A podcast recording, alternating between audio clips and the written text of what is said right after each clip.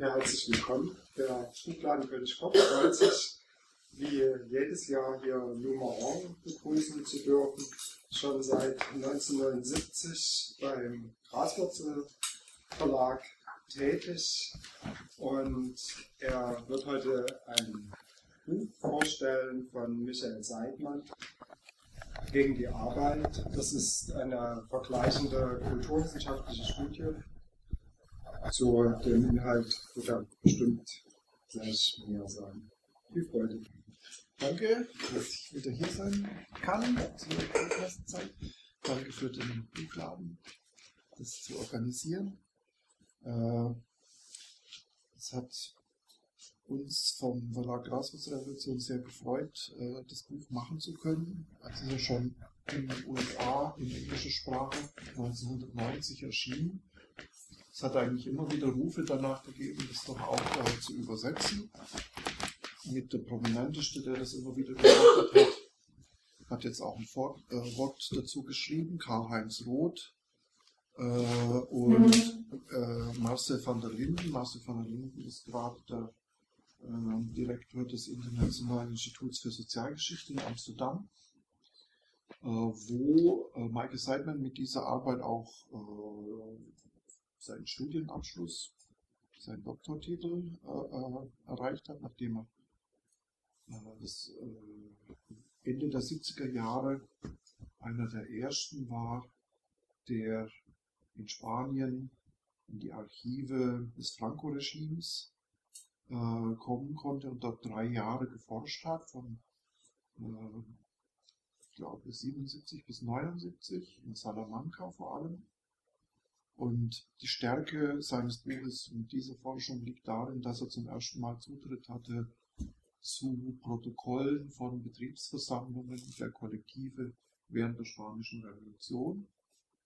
Und das gleiche hat er dann zwei, drei Jahre weiter in Paris gemacht mit äh, äh, Dokumenten in verschiedenen Archiven äh, über die Fabrikbesetzung 1936 in Frankreich und äh, daraus ist dann dieses Buch entstanden.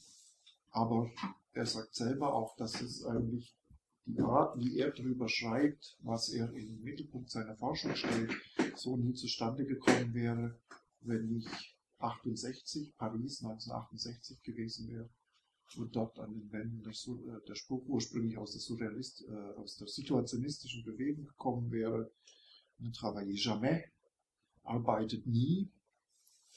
Also er war ja dann danach in, in Paris. Die Abschlussarbeit hat er 1982 in Amsterdam abgegeben. Und er war dann durch diese Arbeitskritik der 68er in, in Paris so beeinflusst, dass er mit der Studie eine Art historische Untermauerung unter Arbeitskritik aus einer libertären Perspektive stellen wollte und eigentlich eine Art historischen Forschungszweig äh, damit begründen wollte, nämlich, er nennt es selber, die Antiproduktivismusforschung in der Geschichtsschreibung. Also er ist Historiker und ist eigentlich, seit er die Arbeit dann veröffentlicht hat, immer wieder sehr stark angeeckt und äh, von wichtigen Universitäten in den USA eher äh, marginalisiert worden. Er ist heute Professor an äh, einer kleinen Universität in North Carolina. Und es war schon sehr beeindruckend, sehr schön äh, mit ihm während der Rundreise, die wir zum Erscheinen des Buches im Oktober letzten Jahres gemacht haben, zehn Tage lang intensiv mit ihm äh, zu diskutieren und Veranstaltungen zu machen. Ähm, ich möchte auch nochmal einen anderen Zugang zu dem Thema und zu der Arbeit kurz darstellen weshalb wir von der Graswurzelrevolution äh, ein Thema mit so einer Zuspitzung gemacht haben. Natürlich hat es letztes Jahr auch den Anlass gegeben, 75 Jahre Spanische Revolution. Wir hatten gedacht, wenn wir nochmal was dazu veröffentlichen, dann aber auch etwas, was die Diskussion vielleicht ein bisschen voranbringt, etwas, wo nicht einfach wiedergekäut wird, äh, sondern auch äh, durchaus auch mal eine andere Sicht oder ein anderer Ansatz zu dem Ereignis dargestellt wird. Und was uns auch wichtig war, ist, dass die andere Hälfte, die zweite Hälfte des Buches auch über die französischen Fabrikbesetzung von 1936 geht, wo es in deutscher Sprache eigentlich sehr wenig Veröffentlichung, Material dazu gibt. Äh, und da aber einiges aufgearbeitet werden sollte, äh, dargestellt äh, wird in dem Buch, was so bisher in deutscher Sprache noch nicht zugänglich ist. Das war uns wichtig und natürlich kommt unser Interesse auch an dem Thema Kritik der industriellen Arbeit an von unserer eigenen Geschichte her. Ich meine, die Graswurzrevolution wird dieses Jahr 40 Jahre alt, hat 1972 als eine der ersten innerhalb der überhaupt die Anti-AKW-Bewegung mit begründet. Und äh, es ist für uns schon auch eine Art kleiner Zwischenerfolg oder vielleicht doch auch etwas größerer Zwischenerfolg, dass über 40 Jahre hinweg äh, Aktionen innerhalb der Anti-AKW-Bewegung für uns immer ein Schwerpunkt waren äh, und wir viele äh, Aktionskonzepte auch in die Bewegung eingebracht haben. Und das sicher mit auch dazu beigetragen hat, dass es jetzt so einen Beschluss gibt, der natürlich nicht in, äh, in irgendeiner Art und Weise garantiert ist, äh, auszusteigen, aber doch äh, eine Art Trendwende oder Kehrtwende sein könnte. Und auch nochmal, um die Dimension dieses Ausstiegsbeschlusses nochmal ein bisschen deutlich zu machen, doch auch äh, verbreitet hat ein Bewusstsein dafür, dass es möglich ist, Technologien, die Gesellschaft prägen, einerseits auszuwählen, andererseits auch abzulehnen durch, abzulehnen durch die Gesellschaft. Das war uns als eine Bewegung, die aus einer äh, ökologischen, technikkritischen, industrialismuskritischen und damit mit industrieller Arbeit verbundenen äh, Kritik kommenden Bewegung sehr wichtig war. Und jetzt vielleicht auch nochmal ein persönlicher Zugang zu dem Thema. Ich selber wohne seit elf Jahren in Marseille in Südfrankreich. Äh, manche hier, äh, Jörg, hat mich auch schon besucht. Wir haben da die Calanques, so ähnliche Felsausläufer besucht. Da gibt es ein paar kleine Häuser. Und an einem Haus steht ein Lebensspruch, der, finde ich, die Lebensart in Südfrankreich gut zusammenfasst. sind nur zwei Sätze. Doucement le matin, pas trop vite le soir. Also gemächlich am Morgen, nicht zu schnell am Abend. Das ist auch so in Frankreich zum Beispiel, wenn äh, die Arbeitslosenzahlen veröffentlicht werden, dann äh, gibt es da noch ein, eine Zusatzinformation, die in Deutschland völlig undenkbar und unbekannt ist. Es ist äh, der Tod Absentisme. Und das ist der Prozentsatz der Abwesenheit, das heißt der unerlaubten und unentschuldigten Abwesenheit des Arbeiters und der Arbeiterin vom Arbeitsplatz.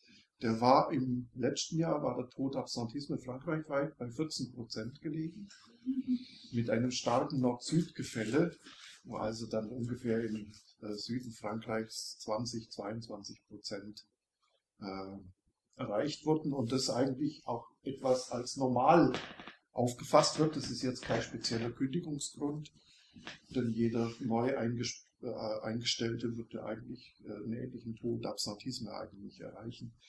Deswegen sorgt sich die Gesellschaft drum, äh, immer darum, sieht Deutschland als Vorbild, aber äh, der Tod Absentisme hält sich ziemlich auf so einem Niveau.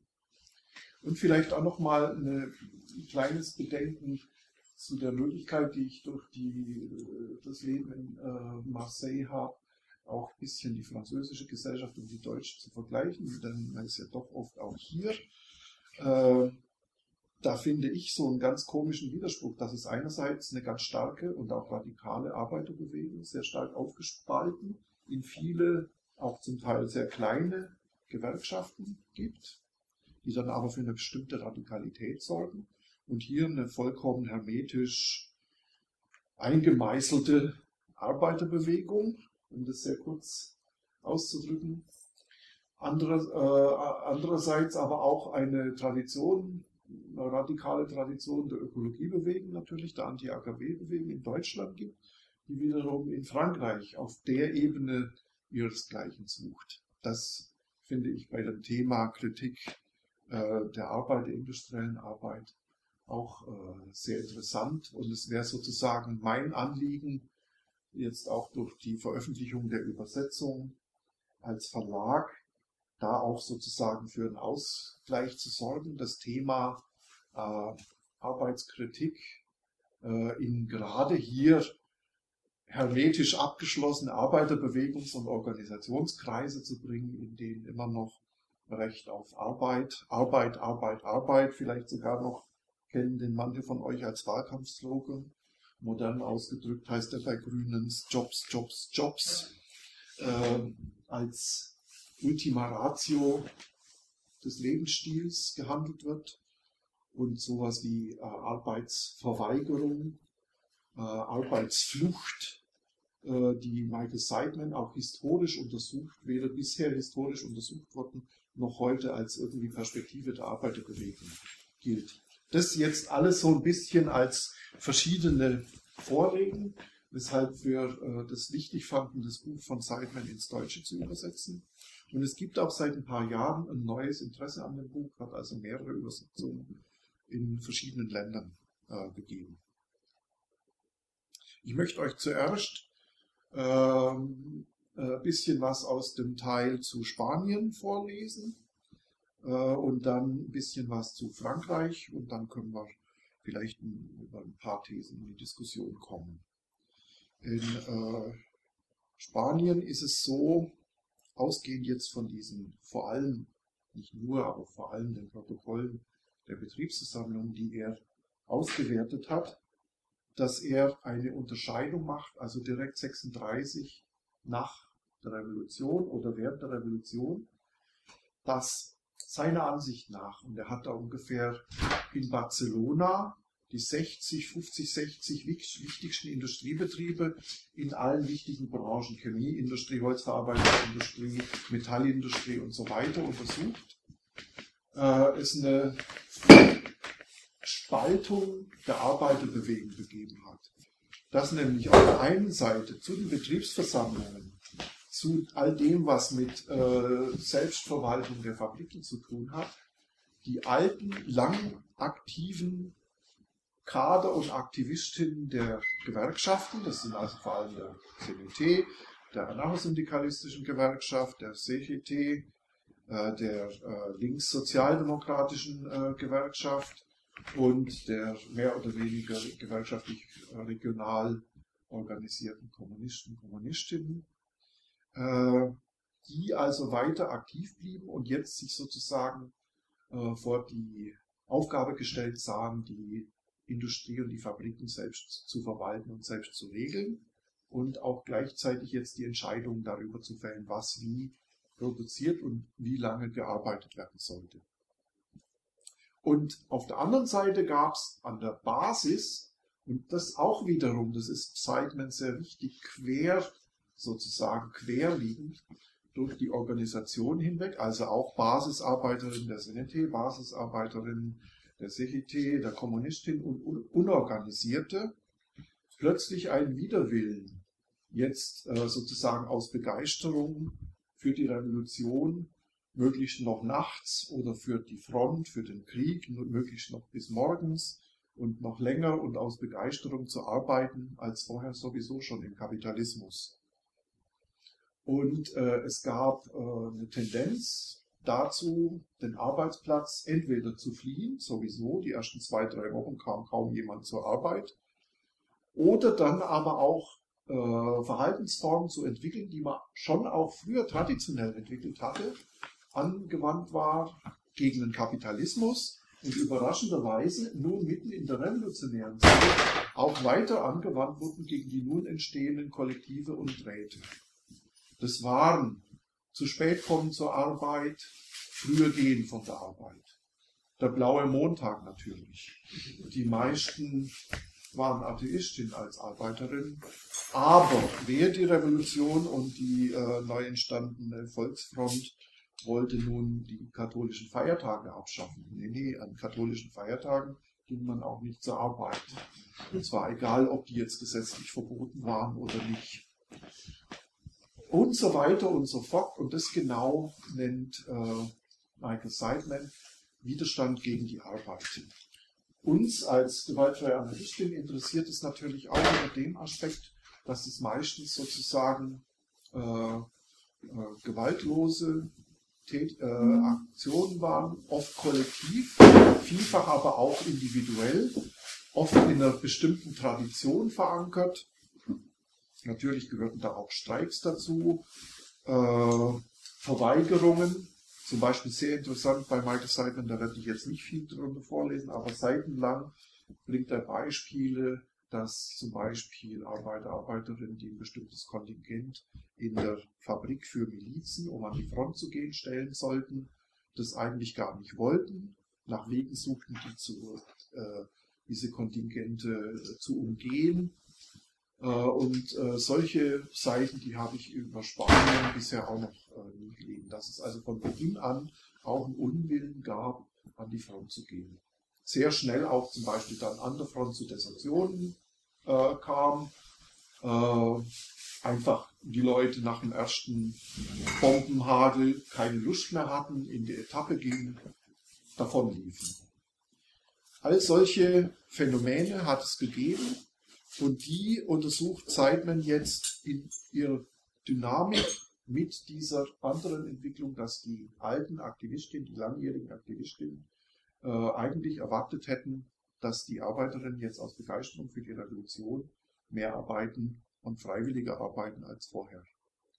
Und äh, Seidman sieht jetzt sozusagen von 36 bis 38 und es ist hier auch im Buch ganz bewusst dieser Zeitraum 36 bis 38 sowohl für, für Spanien wie für Frankreich gewählt, weil für Seidman liegt das Interesse seiner Forschung in den Betrieben, in den Industriebetrieben.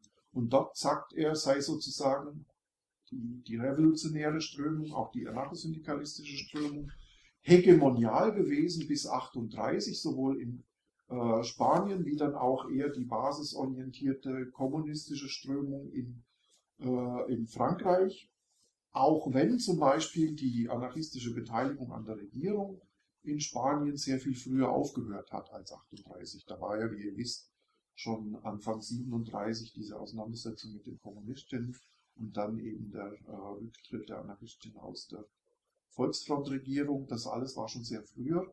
Aber gleichzeitig waren die Anarchisten in den Betrieben, in der Arbeiterbewegung immer noch so stark, dass auch zum Beispiel dann Gesetze der Volksfrontregierung in den Betrieben ignoriert wurden und die eigentlich weiter dort faktisch äh, die Macht hatten. Deswegen dieser Zeitraum. Und innerhalb dieses Zeitraums setzt Seidman jetzt drei Phasen an, wie dieser Konflikt zwischen Altaktivistinnen, die wollten, dass die Leute jetzt neu für die Revolution arbeiten und die Basis aus diesen verschiedenen Zusammensetzungen in Konflikt gerieten. Das eine, die erste Phase nennt er Überraschung. Also dass das sozusagen überhaupt erst zutage trat, dass es so einen Widerspruch gab und die äh, äh, Altaktivistinnen überhaupt nicht damit gerechnet haben. Warum haben die nicht damit gerechnet? Da lese ich jetzt erstmal einen, einen kleinen Abschnitt drin vor, weil nämlich die Haupttheoretikerinnen, äh, meistens muss man sagen, da waren es Männer, die im Anarchosyndikalismus die Arbeitswelt äh, analysierten, von vornherein in Spanien davon ausgegangen sind, dass bei einer Revolution die Leute verantwortlich und mehr am Arbeitsplatz arbeiten. Das hängt auch damit zusammen, dass moderne Techniken, Techniken moderner Methoden, moderner Betriebsorganisationen schon seit Jahren, Jahrzehnten zum Teil von anarchistischen Theoretikern äh, eher propagiert wurden und die Bourgeoisie in Spanien immer kritisiert wurde als historisch rückständig, als welche die alte Techniken benutzt hat, die stark altertümlich, mittelalterlich dezentralisiert war, wo man viel mehr zusammenfassen und zentralisieren könnte.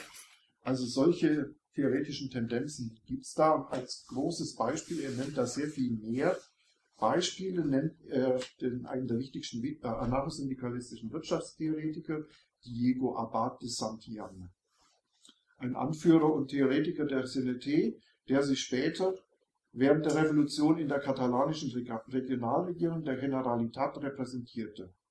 Santillan stand beispielhaft für die Verschiebungen in der anarchosyndikalistischen Ideologie Spaniens. Santillan hatte zunächst der ländlichen Gemeinde den Vorzug gegeben und sich gegen die Dominanz des Syndikato, der Gewerkschaft in der anarchistischen Bewegung gewandt, wurde dann aber zu einem der energischsten Verfechter des Syndikato als Basis für die Revolution. Auch wandelte er sich vom eifrigen Kritiker kapitalistischer Technologie und Arbeitsorganisation zum enthusiastischen Befürworter derselben. Noch 1931 schrieb er, der, Zitat, moderne Industrialismus nach dem Muster von Ford ist reiner Faschismus, rechtmäßiger Despotismus. In den großen rationalisierten Fabriken ist das Individuum nichts, die Maschine alles. Diejenigen unter uns, die die Freiheit lieben, sind nicht nur Feinde des staatlichen Faschismus, sondern auch des wirtschaftlichen Faschismus. Zitat Ende. Schon zwei Jahre später, 1933, beschrieb Santillán die moderne Industrie als eine Quelle des Stolzes für die Menschheit, weil sie zur Beherrschung der Natur geführt habe. Er bemerkte anerkennend, dass die Taylorisierung die Zitat unproduktiven Bewegungen des Einzelnen Zitat Ende beseitigt und seine Produktivität gesteigert habe. Wieder Zitat. Es ist nicht nötig, die derzeitige technische Organisation der kapitalistischen Gesellschaft zu zerstören, sondern wir müssen sie nutzen. Die Revolution wird der Fabrik als Privateigentum ein Ende bereiten, aber wenn die Fabrik bestehen und unserer Meinung nach verbessert werden muss, dann muss man wissen, wie sie funktioniert. Die Tatsache, dass sie gesellschaftliches Eigentum wird, ändert das Wesen der Produktion oder die Produktionsmethode nicht. Die Verteilung der Produktion wird sich ändern und gerechter werden. Zitat Ende. Santillans plötzlicher Sinneswandel wurde möglicherweise durch die Weltwirtschaftskrise ausgelöst, die viele Aktivistinnen, einschließlich einiger, die eher Anarchisten als Syndikalisten waren, zu dem Schluss führte, das Ergebnis des Kapitalismus sei, das Ende des Kapitalismus sei unvermeidlich und dass sie in der Lage sein müssten, den wirtschaftlichen Übergang zum libertären Kommunismus zu organisieren. Also eine Situation wie heute auch. Wie viele andere libertäre Aktivisten betonte der Senité-Führer die Notwendigkeit, das Zitat Parasitentum Zitat Ende zu beseitigen und für Arbeit für alle zu sorgen. Arbeit sei in einer revolutionären Gesellschaft sowohl Recht als auch Pflicht. Und er pflichtete dem alten Sprichwort bei, Zitat, wer nicht arbeitet, soll auch nicht essen. Zitat. Weiteres Zitat Santillan. Wir suchen keine Freundschaften in der Fabrik. Was uns vor allem in der Fabrik interessiert, ist, dass unser Arbeitskollege seinen Job versteht und ihn ausführt, ohne dass es Schwierigkeiten gibt, etwa weil er unerfahren ist oder die Funktionsweise des Ganzen nicht kennt. Das Heil liegt in der Arbeit und der Tag wird kommen, da die Arbeiter es wollen. Die Anarchisten, die einzige Strömung, die nicht versuchen, auf Kosten anderer zu leben, kämpft für, für diesen Tag. Zitat Ende. Er machte deutlich, dass im libertären Kommunismus der Produzent den Staatsbürger ersetzen werde. So eine Ideologie gab es dann also äh, zum Teil seit Anfang der 30er Jahre, zum Teil aber auch schon sehr viel früher im spanischen Anarchosyndikalismus. Die Bourgeoisie, der Landadel wurden halt alle als antiproduktiv, als unproduktiv, als im äh, im Grunde immer bloß äh, äh, zehrend äh, und so weiter dargestellt. Und das sollte jetzt sozusagen, die Produktiven sollten in ihr Recht gesetzt werden. Dadurch, dass die Produktiven, oder darauf, dass die Produktiven vielleicht gar keine Lust mehr hatten, produktiv zu sein, darauf kamen sie nicht. Da waren deshalb überrascht. Das ist die erste Phase. Die zweite Phase, die äh, Seidman aus seinen Beispielen dann zusammenführt, ist die der Propaganda. In dem Moment, wo also sozusagen die langjährigen Aktivistinnen, die auch in die Betriebsversammlungen und so weiter, in die Räte, in die Milizen und so weiter, in die Komitees gegangen sind, äh, äh, hatten dann sozusagen nach Methoden gesucht, wie sie die unwilligen Arbeiterinnen, die nicht mehr arbeiten oder weniger arbeiten wollten, und ganz wichtig, die dann auch nicht ihre freie Zeit darin verbringen wollten, dass sie in Versammlungen gingen und ewig lang diskutierten und Entscheidungen herbeifeilten und so weiter. Deswegen waren ja die Altaktivistinnen in den Versammlungen mehr oder weniger unter sich. Äh, wie die jetzt sozusagen sowohl zur Arbeit wie auch äh, zu aktiver Beteiligung an der Selbstverwaltung der Fabrik gebracht werden konnten. Und da war das erste Mittel eine Phase der Propaganda. Da zeige ich euch jetzt ein paar äh, Plakate. Es geht eigentlich um die Kunst während der Spanischen Revolution, die Seidman jetzt aber unter einem ganz anderen Blickwinkel betrachtet und analysiert. Die Kunst der Revolution spiegelte deren Probleme ebenso wider wie ihre Werte und Moral. Der klarste Ausdruck dieser Kunst waren die Plakate der spanischen Linken, der Kommunisten, Sozialisten und Anarchosyndikalisten. Die, große die, großen Organisationen verwandelten erstaunlich viel Zeit und Geld auf die Herstellung dieser Propaganda, auch dann noch, als Papier und andere Ressourcen knapp und teuer geworden waren. Viele der Plakatkünstler waren schon vor der Revolution in der Werbebranche tätig gewesen und sie arbeiteten nicht nur für eine, sondern für mehrere Organisationen. So entwarf etwa ein Funktionär der Gewerkschaft der Berufsdesigner Poster für die CNT, die UGT, die PSUC, das ist die Kommunistische Partei Kataloniens und die Generalitat. Seine Gewerkschaft stellte sogar für den PUM die unabhängige kommunistische Organisation Plakate her. Es entstand ein ökumenischer Stil, der trotz leichter thematischer Unterschiede sowohl die Arbeiter als auch die Produktivkräfte in, nahezu identischer Weise darstellte. Selbst als sich Anarchosyndikalisten und Kommunisten im Mai 1937 in den Straßen von Barcelona gegenseitig umbrachten, blieb die ästhetische Einheit der Volksfront bestehen. Ideologische Auseinandersetzungen und Machtkämpfe hinderten konkurrierende Organisationen nicht, ähnliche Darstellungen ihrer vorgeblichen Basis zu akzeptieren. Die Arbeiter auf diesen Plakaten, die im Stil dem sowjetischen sozialistischen Realismus stark ähneln, arbeiten, kämpfen oder sterben für die Sache. Diese Männer sind gleichbedeutend Frauen, denn in der Spanischen Revolution waren Männer und Frauen im Krieg und in der Arbeit theoretisch gleichgestellt, kämpften immer heldenhaft und unermüdlich für den Sieg der Revolution unter der Zweiten Republik, auf dem Lande, in den Fabriken und auf dem Schlachtfeld. Tatsächlich war auf vielen Plakaten das Geschlecht der Person fast unbestimmbar. Wichtig waren weder die Eigenschaften noch der Charakter der dargestellten Individuen, sondern ihre Funktion als Soldat oder Arbeiter. Der spanische sozialistische Realismus stand für die fortschreitende, Zitat Seidman, Vermännlichung der Ikonographie der Arbeiterbewegung. Ein Plakat der CNT, das ist jetzt äh, dieses hier, das Pessimismus und Mutlosigkeit bekämpfen sollte, zeigte zwei Gestalten, einen Mann und eine Frau, die einander glichen. Beide hatten riesige Unter- und Oberarme, breite Schultern und sehr kleine Köpfe. Damit wurde ausgedrückt, dass körperliche, nicht geistige Anstrengungen von ihnen verlangt wurden.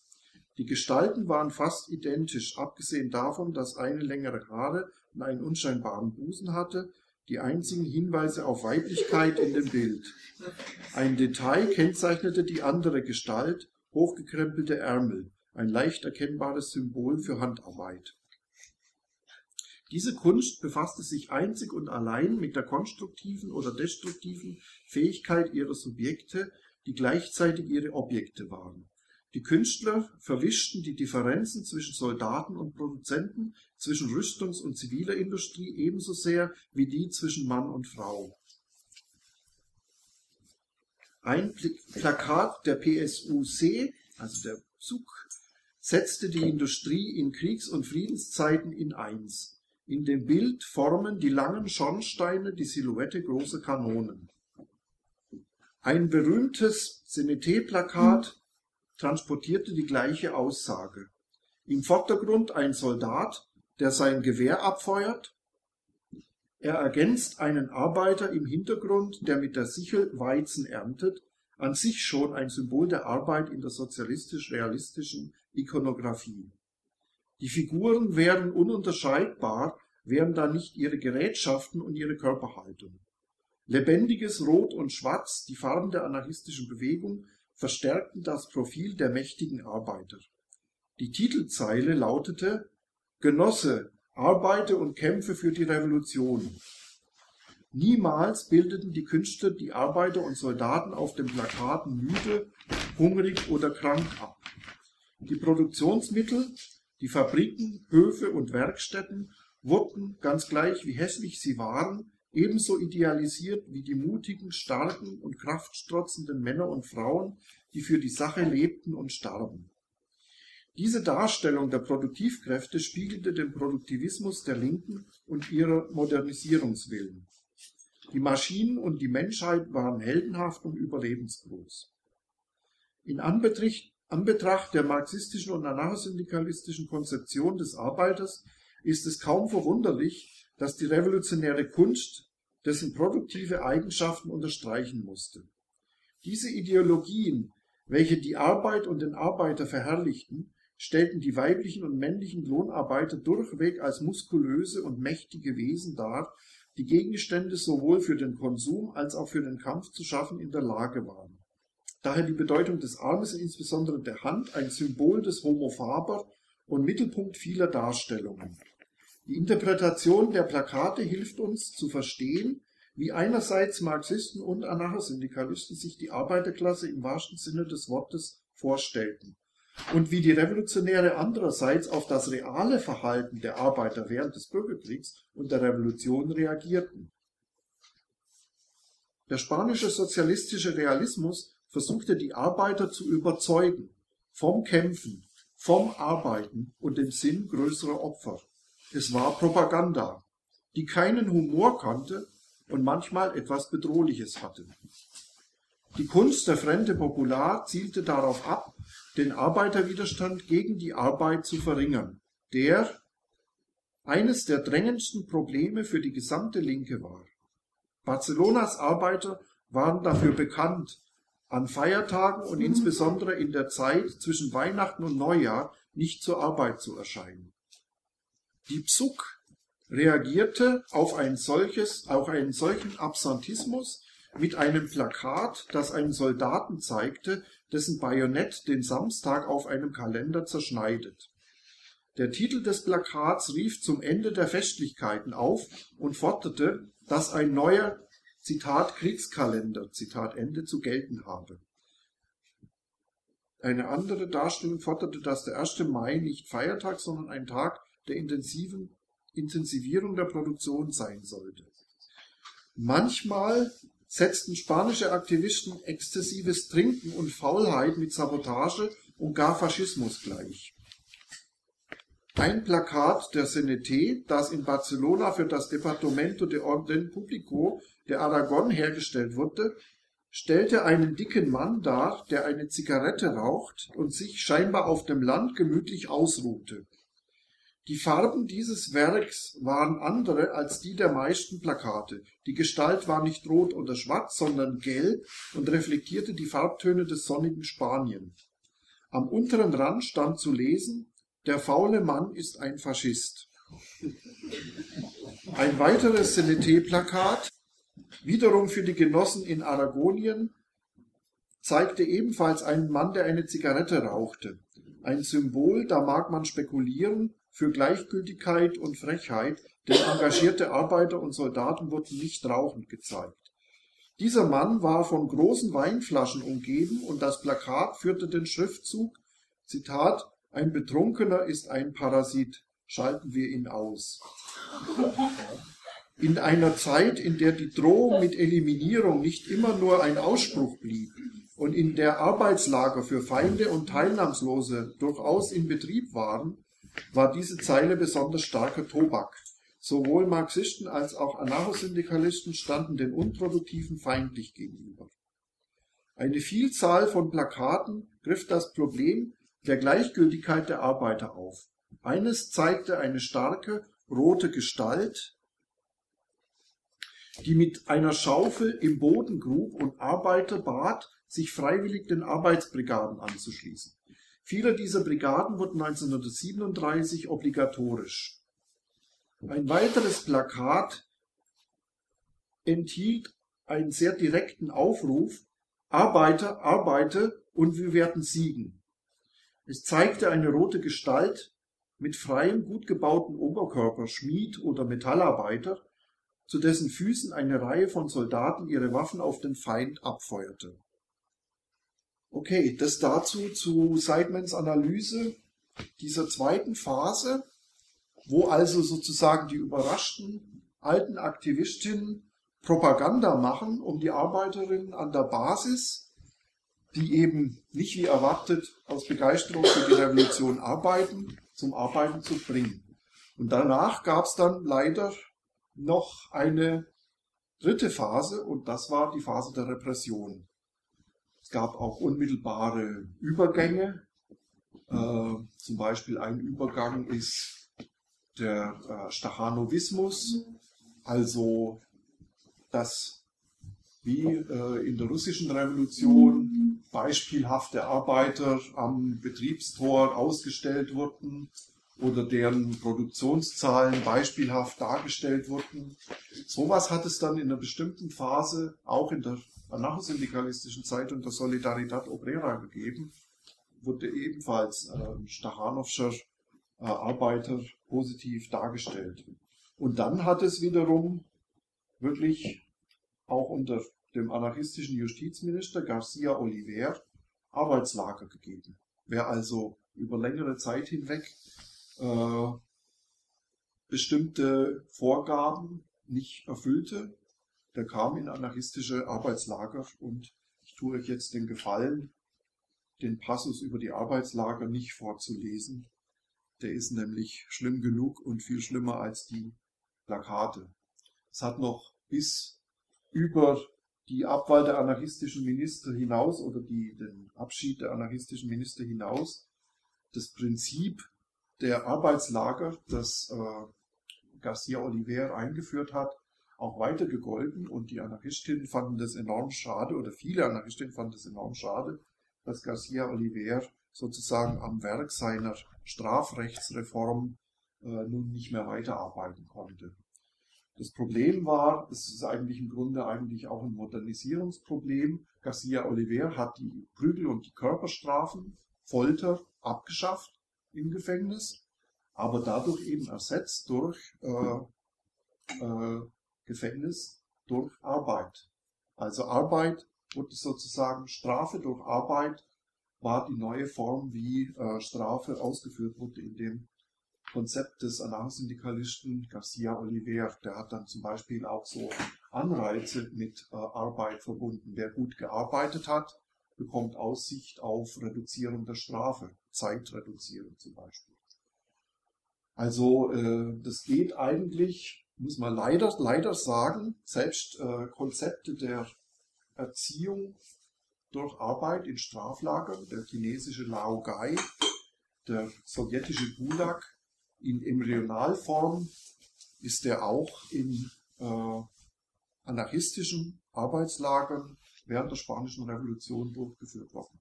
Und nicht nur das auch gegen Aristokraten und so weiter, die ja sowieso als arbeitsscheu äh, galten, die dann zur Arbeit gezwungen wurden, sondern eben auch aus, an Arbeitern aus Fabriken, die äh, nicht mehr arbeiten wollten, die zu oft gefehlt haben, die wurden aus den Fabriken rausgezogen und eben als im Grunde eigentlich Faschisten denunziert und in Arbeitslager gesteckt.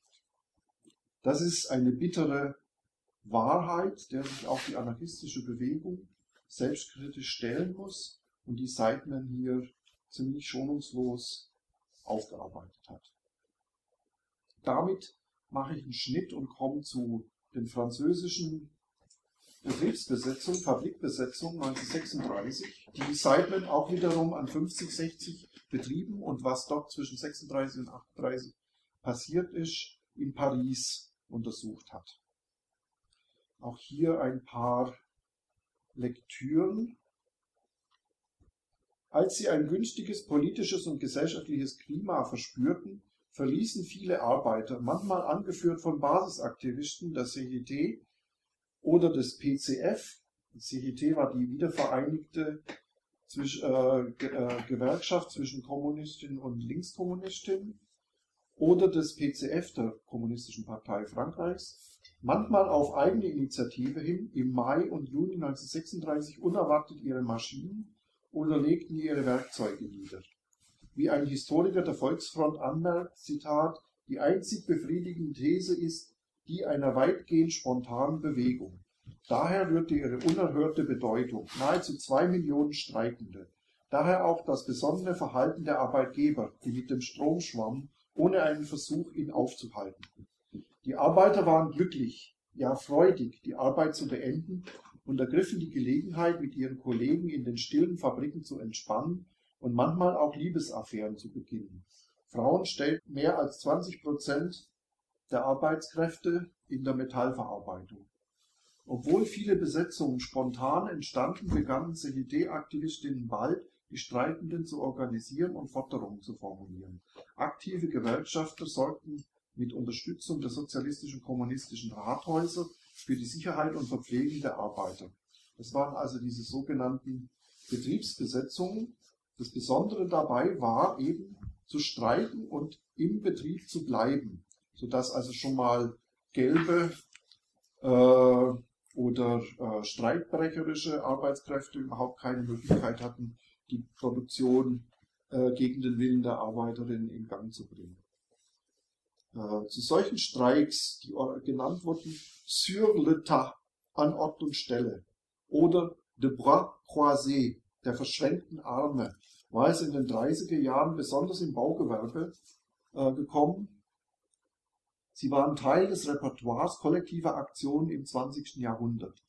Die Arbeiter, Männer und Frauen, jung und alt, mit und ohne französischen Pass, setzten bereits in den Jahren vor der Volksfrontregierung auf Taktiken der Besetzung.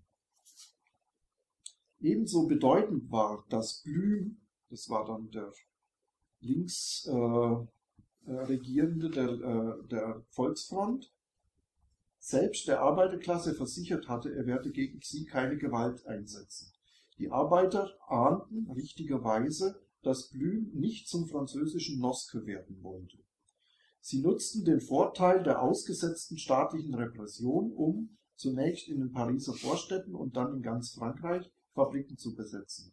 Außerdem zwang eine Besetzung die Arbeiter schneller nachzugeben, als dies ein Ausstand vor den Toren der Fabrik vermocht hätte. Die Besetzungen verletzten das Recht auf Eigentum und legten die Maschinen- und Anlagegüter der Fabrik direkt in die Hände der Arbeiter. Sabotage und Zerstörung waren Handlungsmöglichkeiten.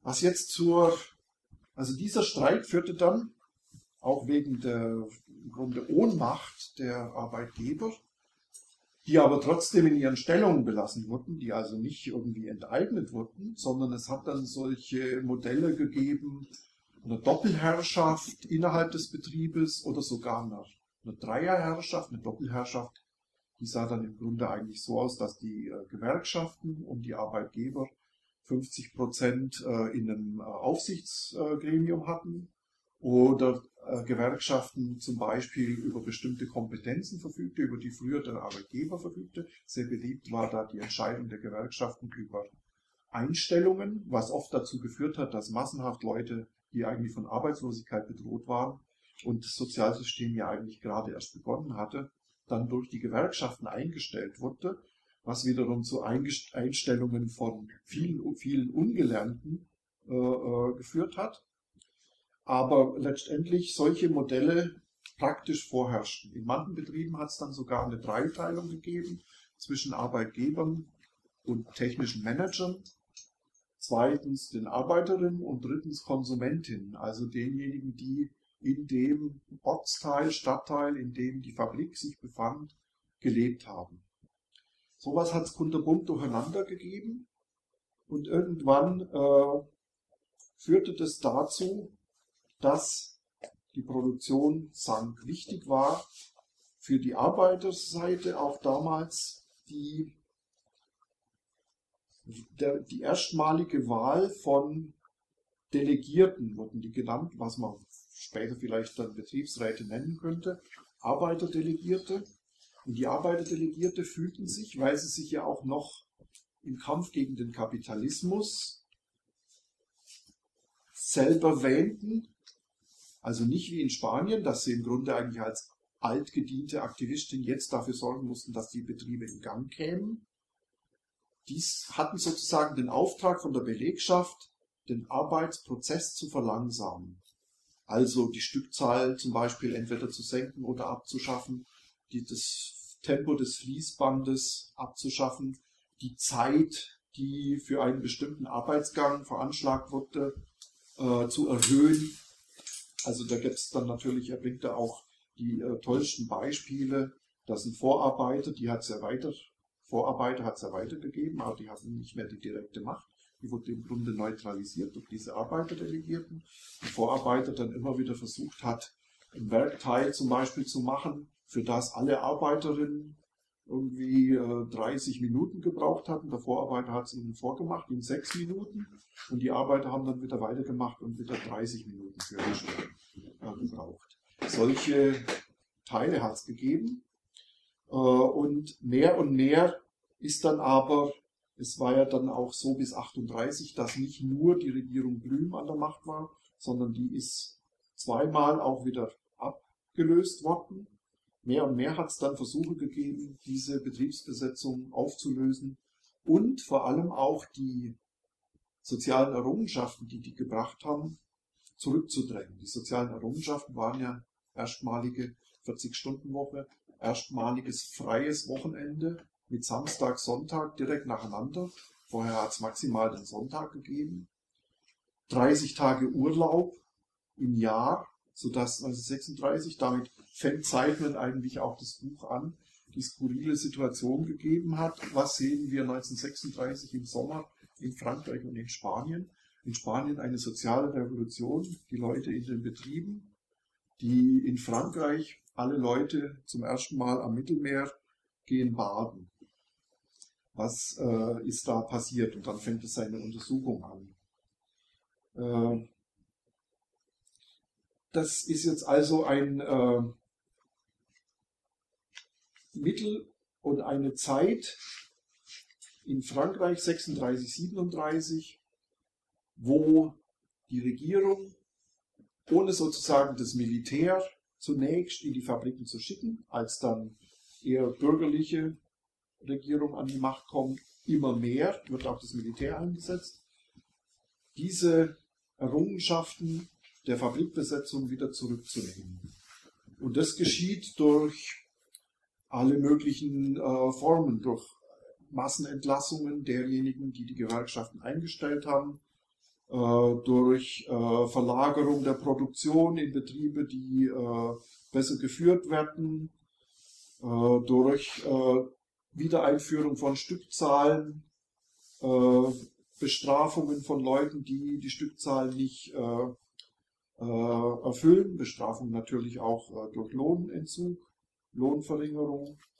All diese Maßnahmen werden im Grunde eigentlich dann von der Volksfrontregierung äh, Stück für Stück immer härter äh, unternommen, um die Produktion wieder in Gang zu bringen. Denn mittlerweile war die stark gesunken und in wichtigen äh, Industrien, Metallindustrie, Elektroindustrie, zum Beispiel auch in der Rüstungsindustrie, Luftfahrtindustrie, war Frankreich zum Beispiel 1938 weit in der Produktion gesunken wie vor der Volksfrontregierung. Es führte zu starken Konflikten und auch zu einer Zwangssituation. Ich lese euch gerade mal hier einen Abschnitt vor. Die Flugzeugarbeiter verteidigten das Wochenende und die 40-Stunden-Woche energisch. Im Ergebnis wurde die französische Flugzeugproduktion im Vergleich zur deutschen, wo die Arbeiter zwischen 50 und 60 Stunden pro Woche arbeiteten, gebremst und geschwächt. In einigen deutschen metallverarbeitenden Fabriken arbeiteten die Beschäftigten zehn Stunden pro Tag und mehrere Maschinenbaufirmen durften zwischen 60 und 72 Stunden pro Woche produzieren. Es geht hier nicht darum, die vereinfachende Anschuldigung des Vichy-Regimes zu wiederholen, der zufolge die Volksfront für die französische Niederlage von 1940 verantwortlich sei. Das war also sozusagen die klassische Rechtfertigung des Vichy-Regimes für ihre Kollaboration, die gesagt haben, die Tatsache, dass uns äh, die Nazis militärisch überrollt haben, äh, Anfang 1940, liegt daran, dass wir durch die Arbeitsverweigerung der Volksfrontregierung in der Produktion hoffnungslos gegenüber Deutschland in Rückstand gekommen sind. Der Punkt, so sagt man weiter, ist vielmehr, die Hartnäckigkeit des Widerstands gegen die Arbeit in einer Zeit erhöhter internationaler Spannungen aufzuzeigen. Die anhaltenden Verweigerungen deuteten darauf hin, dass die Nationalisierung der Massen in Frankreich auch 1938 noch nicht abgeschlossen war. Eingedenk der Geschichte des Zweiten Weltkriegs ist es bedauerlich, dass das für die deutschen Arbeiter nicht in gleichem Maße galt. Vielleicht auch noch mal, was für Sideman wichtig ist, wes weswegen äh, wird es auch äh, stark in der Perspektive, äh, es gibt auch, da will ich jetzt nicht weiter drauf eingehen, eine gewaltlos anarchistische Theorie, die nennt sich materialistische Gewaltlosigkeit, die im Grunde eigentlich gesellschaftliche Bedingungen danach untersucht, ob sie gewaltfreie Massenaktionen eher förderlich sind, befördern oder nicht, so dass zum Beispiel halt zum Beispiel äh, Konzentration der Arbeiter in den Fabriken bringt Streikfähigkeit, fördert eher äh, gewaltfreie Massenaktionen im Vergleich zum Beispiel zu den Barrikadenkämpfen auf der Straße im 19. Jahrhundert. Solche Theorien gibt's. Und Seidman weist da auch wiederum darauf hin, dass die Arbeiter eigentlich nicht dahin tendierten, äh, die Fabriken einfach abzufackeln oder jetzt auch zum Beispiel äh, äh, Vorarbeiter, Techniker, Unternehmer einfach zu erschießen, sondern in, sie hatten ja sozusagen auch keine alternative Existenzmöglichkeit in der industrialisierten Gesellschaft. Eine Alternativökonomie war nur äußerst, äußerst rutinär oder gar nicht entwickelt, so dass sie im Grunde eigentlich, wenn sie ihren Arbeitsplatz oder ihre Fabrik einfach bloß zerstört hätten, oder auch Maschinen einfach durch Sabotage komplett zerstört hätten, äh, sozusagen den Ast abgeschnitten hätten, auf dem sie gesitzt äh, äh, saßen und sie ja doch immer noch für ihre Familien äh, einen gewissen Lohn gebraucht haben, den sie auch mit nach Hause bringen konnten. Äh, das war also ganz wichtig und das hat sozusagen auch die Aktionsform, die diese, äh, diesen Arbeiterwiderstand geprägt haben, geprägt. Also das langsam arbeiten, Sabotage nur im Notfall, um etwas aufzuhalten, ähm, zu spät kommen, zu früh gehen, einfach mal wegbleiben, wo man keine Lust hat zu kommen. Solche Sachen, das waren eigentlich die dominanten Arbeitsformen. Es gab dagegen dann, je mehr die Repression auch wieder zum Aufnehmen von Produktivität und Arbeit gedrängt hat, äh, wurden die Aktionen dann auch verzweifelter wurden dann auch gewaltsamer, nicht nur gegenüber äh, äh, Unternehmern, sondern auch gegenüber den Mitarbeiterinnen am Arbeitsplatz. Zum Beispiel irgendeine Arbeiterin oder Arbeiter nebendran, wo dann plötzlich die vorgeschriebene äh, Arbeitszeit für ein Stück äh, äh auch wirklich ausgeführt hat und gesagt hat, zu seiner Rechtfertigung oder zu ihrer Rechtfertigung, ich brauche für meine fünf Kinder einfach einen erhöhten Stückzahl äh, Lohn äh, wurde es dann sozusagen mit der Zeit immer schwieriger und die Leute haben sich dann auch starke Repression von den langsam arbeitenden Arbeiterinnen ausgesehen. Die wurden also erstmal blöd angemacht. Irgendwann gab es dann auch mündliche Morddrohungen bis hin zu solchen Aktionen, die er beschreibt, dass zum Beispiel ein Arbeiter, der eben äh, mehr gearbeitet hat als die anderen, irgendwann von seiner Abteilung, 30 Leute, die da mitgearbeitet haben am Betriebstor, empfangen wurden und äh, die ihn begleitet haben bis zur Haustür und ihn vom Betriebstor bis zur Haustür allesamt alle 30 permanent angespuckt haben. Also solche Formen äh, sozusagen Arbeitswütige von der Arbeit abzuhalten, hat es dann immer wieder gegeben und die wurden auch zunehmend äh, problematischer, je mehr Druck die, äh, die Regierung ausgeübt hat, äh, wieder zu einer anständigen Produktion zu kommen. Und jetzt lese ich euch zum Abschluss des Frankreich-Kapitels eine kleine lustige Entwicklung vor, die das auch nochmal so richtig aufzeigt. Nämlich, äh, ihr wisst ja sicher, 1937 war in Paris die Weltausstellung. Das war unter äh, der linken Volksfront. Und da haben ja sozusagen dann alle Regime die Nazis hatten ihren Pavillon, die äh, Sowjetunion hatte ihren Pavillon und die französische Volksfront wollte da auch nicht zurückstehen, um sozusagen sich selber als äh, emanzipierteste und fortschrittlichste äh, Regierung zu äh, präsentieren. Und das war aber sozusagen noch in der vollen Macht der Arbeiterdelegierten und der Arbeiterinnen, die nicht arbeiten oder weniger arbeiten wollten. Am 1. Februar 1937 richteten sich die wichtigsten Anführer der Volksfront gemeinsam an die versammelten Arbeiter der Weltausstellung. Blüm erklärte, Zitat, die Ausstellung wird ein Triumph der Arbeiterklasse, der Volksfront und der Freiheit sein. Sie wird zeigen, dass ein demokratisches Regime der Diktatur überlegen ist. Die Reputation der Volksfront steht auf dem Spiel und ich sage euch ganz ehrlich, dass Samstags- und Sonntagsarbeit notwendig ist. Zitat Ende. Der CGT-Vorsitzende Léon Jouveau sagte der Menge, Zitat, dass Opfer gebracht werden müssen. Zitat Ende. Marcel Guiton, einer der höchsten PCF-Funktionäre, wandte sich an das Publikum, Zitat. Die Ausstellung wird am 1. Mai eröffnen, den Tag der Arbeit, Fête du Travail. Ihr Erfolg wird die Volksfront stärken. Die Ausstellung wird ein Sieg tausender Arbeiter und all der arbeitenden Massen sein. Die Feinde der Volksfront lechzen nach dem Scheitern der Ausstellung. Die Arbeiter wollen, dass sie ein unerhörter Erfolg wird. Zitat Ende. Ungeachtet der Appelle und Mahnungen der Führer eröffnete die Ausstellung mit großer Verspätung. Die CGT weigerte sich, die 40-Stunden-Woche zu verlängern. So mussten zwei oder drei Schichten pro Tag organisiert werden. Die Arbeitsleistung dieser Zusatzschichten sank aufgrund verschiedener Faktoren beträchtlich. Erstens führte der Facharbeitermangel zur Einstellung unerfahrener Arbeiter für die zweite und die dritte Schicht.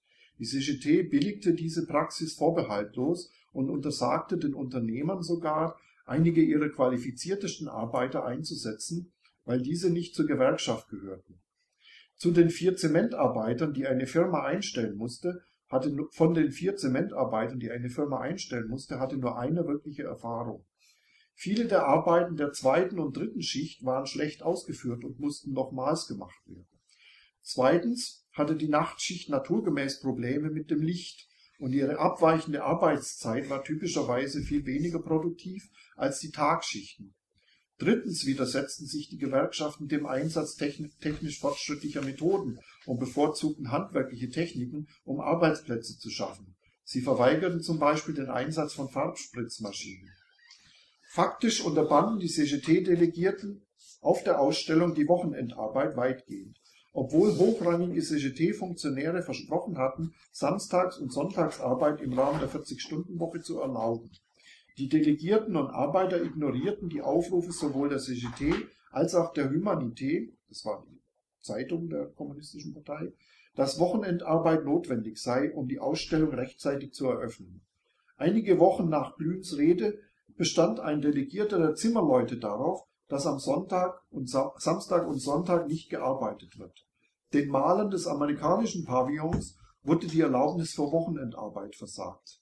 Kurz darauf wurde eine elektrische Umspannanlage beschädigt, vermutlich um das auf ein arbeitsfreies Wochenende zu schützen. Dem offiziellen Bericht der Ausstellung zufolge waren die Gewerkschaftsführer nicht in der Lage, ihre Versprechen der Wochenendarbeit einzulösen. Zitat selbst wenn eine Verständigung über Wochenendarbeit erreicht wurde, am folgenden Samstag untersagte eine gegenteilige, oft unerklärte, unerklärliche Anweisung den Arbeitern das Betreten der Baustelle. Zitat Ende. Zudem weigerten sich die Arbeiter, die Tage nachzuarbeiten, die aufgrund schlechten Wetters oder durch Feiertage unter der Woche verloren gingen. So war also die Praxis äh, in einer Situation, in der Arbeiterinnen in einer eigentlich sozialrevolutionären Situation Widerstand gegen die Arbeit geleistet haben. Vielleicht zum Abschluss einfach zwei Konzeptionen, die Seidman dabei herausarbeitet. Faschismus bedeutete für die Arbeiterinnen an der Basis Arbeitsdisziplin. Faschismus war für sie ein Regime in der Fabrik, das Leute zur Arbeit antreibt. Der Vorarbeiter, der Techniker, der äh, äh, Fließband einstellt, der äh, Unternehmer, der auf Arbeitsproduktivität und auf Profite dringt. Das waren für die Faschisten. Diejenigen, die wollten, dass Arbeiter mehr arbeiten, intensiver arbeiten, sich fertig machen. Das war ihr unmittelbares Verständnis von Faschismus. Das heißt, wenn ihnen dann gesagt wurde, ja hört, aber äh, Frankreich ist bedroht, die Nazis arbeiten mehr, die haben mehr Gerüchte, die haben mehr Panzer, mehr Flugzeuge und so weiter, dann ging das völlig an der Erfahrung, am Erfahrungshorizont, am Erfahrungs, an der Erfahrungswelt der Arbeiter in den Betrieben vorbei. Denn der Faschismus für die war hohe Arbeitsproduktivität. Antifaschismus war für sie weniger zu arbeiten. Vielleicht noch eine Bemerkung in Richtung Aktualität.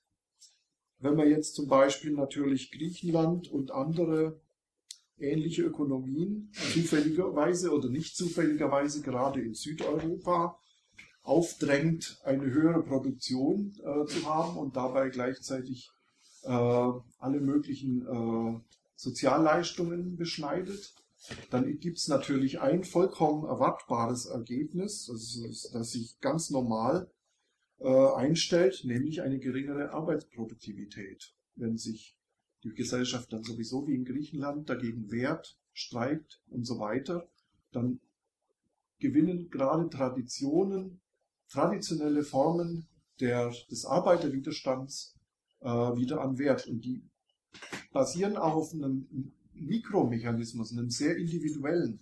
Das sind dann nicht organisierte äh, nur organisierte Parteien und Organisationen, sondern es ist auch, das ist Seidman ganz wichtig aufzuzeigen, eine Tradition.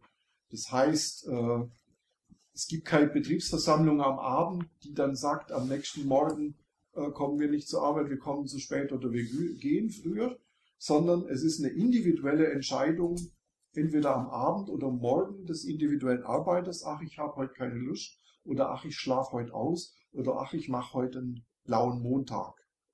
Also das spielt auch, sagt er, eine ganz starke Rolle. Und das ist dann ganz natürlich, dass so eine Gesellschaft weniger produziert. Natürlich gerade nicht mit, Gesamt, mit dem gesamtökonomischen Effekt, dass äh, man sich aus einer Krise, die durch Kredite finanziert ist, erholt, sondern im Gegenteil, dass diese Krise natürlich sich wie ein Perpetuum mobile immer weiter vertieft. Und die, der Ansatz müsste eigentlich Wachstumskritik sein, Produktivitätskritik in den industrialisierten Ländern, in denen, in denen es eine hohe Produktivitätsnorm und eine hohe Arbeitsdisziplin gibt, auch wenn die heute vielleicht etwas flexibilisierter ist als äh, in den Zeiten der 30er Jahre und gerade nicht der Druck auf äh, die Ökonomien, die nicht arbeiten wollen, nun ein äh, Arbeitsregime einzuführen. Danke fürs Zuhören.